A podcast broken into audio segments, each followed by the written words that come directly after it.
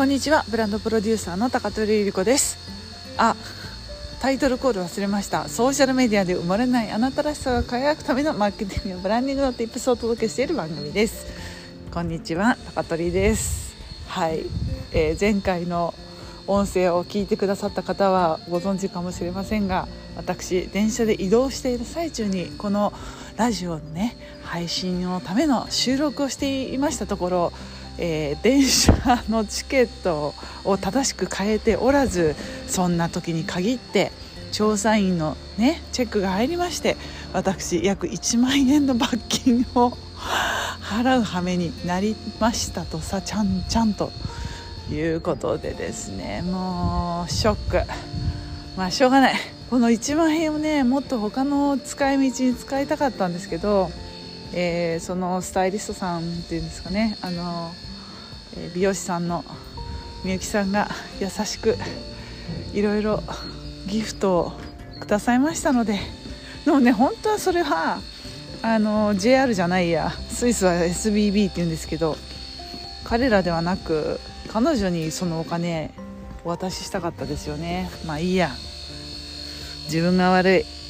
こういろいろね集中してないといろんなことがありますよね。皆さんも気をつけましょう。はい。ということで行ってきました。美容師さんのとこにどうだったかっていうねレポートをさせていただきたいと思いますけれども。いや素晴らしかったですね。あのちょっとスイスのチューリヒの郊外にあるあのちっちゃな村なんですけど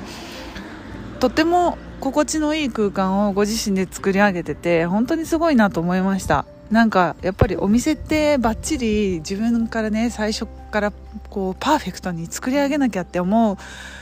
ことも多いと思うんですけれども、まあ、彼女は彼女なりにあのご自身でできることをあの自分で家具をねあの探したりとかうん、ほとんどなんか自分でやったっていう風に言ってました。内装のねあの工事が必要なところはプロの人にお任せしたっていう風に言ってたんですけれどもすごくね雰囲気のいいあの他のお店にはないオリジナリティがすごく彼女らしさが出ていてとってもいい空間ができていました。チューリヒ近辺にお住まいの際にはですねの方にはぜひおすすめでございます。はい。でそこで感じたことはうん、やっぱり完璧を求めすぎず考えすぎず行動に移してみることの大切さってことですかね。お店を持つってねそんな気軽じゃないからやっぱりそれなりにね、えー、気力も体力もいることだと思うんですけれどもそれに比べたら本当にソーシャルメディアを使うってあの嫌だったら消せばいいしただだしあの別に覚悟そんなにいらないと思うんですよ。で初期投資ほとんどゼロなんでやっぱりオンラインで仕事をするってその店舗を構えることに比べると全然ね誰でもできる誰でもできることだと思うんですよ。でもその発信をすること自体に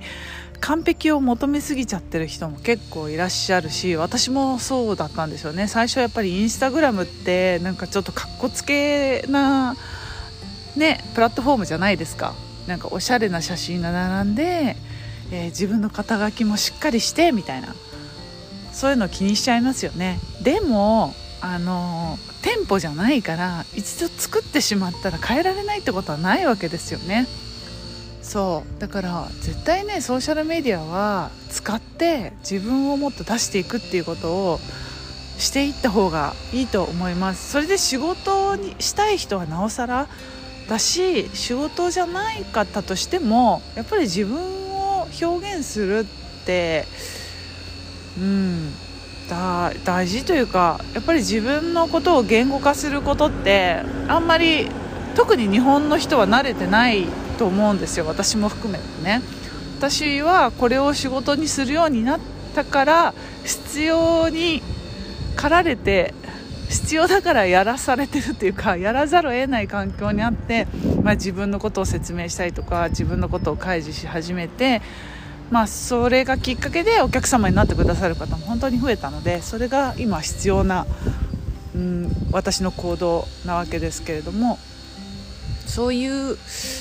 えー、人がもっともっと増えてもいいんじゃないかなってあの怖いの分かります。あの私も本当にそうだったのでこの私の発信をね知ってる人に見られたくないっていうのは未だにあります。けれどもその誰に向けて発信してるのかでその発信していった矢先に何が待ってるのか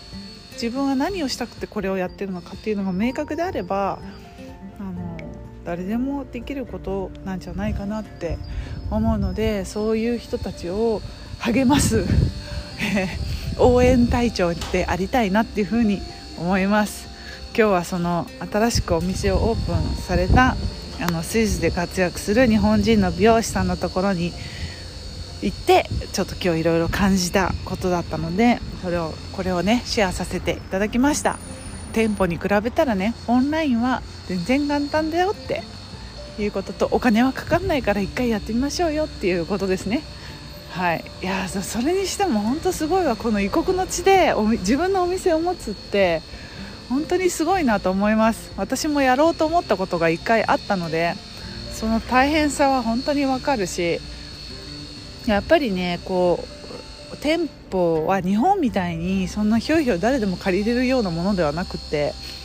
特にスイスは、うん、私が特に外国人で言葉もそんなにできなかったからあとスポンサーがいるわけでもないですし、うん、だからねすごい難しかったんですよね。で結局その店舗を持つっていうことは諦めた経緯があるんですけれども、うんまあね、いつかまたその店舗なのか分かんないですけどスイスの人を対象にしたちゃんとサービスっていうのもねこれから構築していきたいなってすごく髪の毛を切ってさっぱりした気持ちでですね、えー、心を新たに決意をしたっていう感じでしょうか。はい。いやそれにしてもちょっと今日思いがけない罰金はちょっとね久し久しぶりに泣きそうになりましたね。はあ。やっぱりちゃんとルールは守りましょうね。はい。罰金1万円はでかいわ。はい。ということで今日はここまで。また次の音声でお会いしましょう。またね。チュース。